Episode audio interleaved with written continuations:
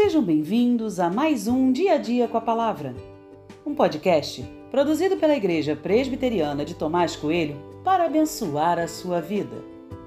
O título de hoje é Até onde vai a sua confiança em Deus?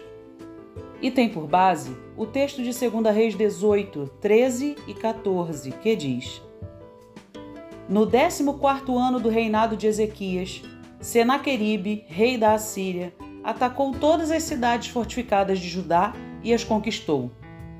Então Ezequias, rei de Judá, enviou mensageiros ao rei da Assíria que estava em Laquis, dizendo: Eu errei, pare de me atacar e cumprirei tudo o que você me impuser. Então o rei da Assíria impôs a Ezequias, rei de Judá, um tributo de dez toneladas de prata e uma tonelada de ouro.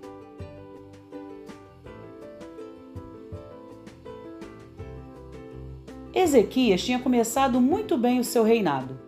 Ele confiava em Deus, é assim que registra o texto. Mas parece que sua confiança em Deus foi se esvaindo diante da pressão recebida.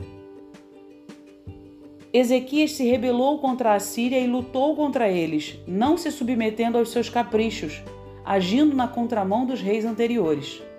Mas o tempo foi passando e a cada dia ficou mais difícil cumprir essa posição.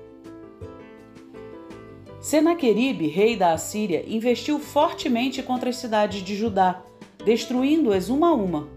O coração de Ezequias então não aguentou, e quase que num grito de socorro, ele pede perdão ao rei assírio, dizendo que havia errado, e assim se submete a ele, como os outros reis do passado tinham feito. Até onde vai a nossa confiança em Deus? Por quanto tempo somos capazes de suportar as aflições e pressões diante da confiança que afirmamos ter? Essas são algumas das perguntas que me fiz. Confiança que se esvai não parece ser uma confiança de verdade, mas apenas uma intenção. Confiar quando tudo vai bem é fácil. Se afirmamos confiar e tudo dá certo, não terei qualquer problema mas é preciso confiar quando as coisas ao meu redor parecem desmoronar. Confiar é descansar no cuidado de Deus, é saber que Ele tem a direção e que Ele é fiel e por isso jamais nos abandonará. Confiar é exigente, trabalhoso, desafiador. Ezequias parou de confiar em Deus e se rendeu ao mundo. E você? Como tem resistido aos desafios ao seu redor?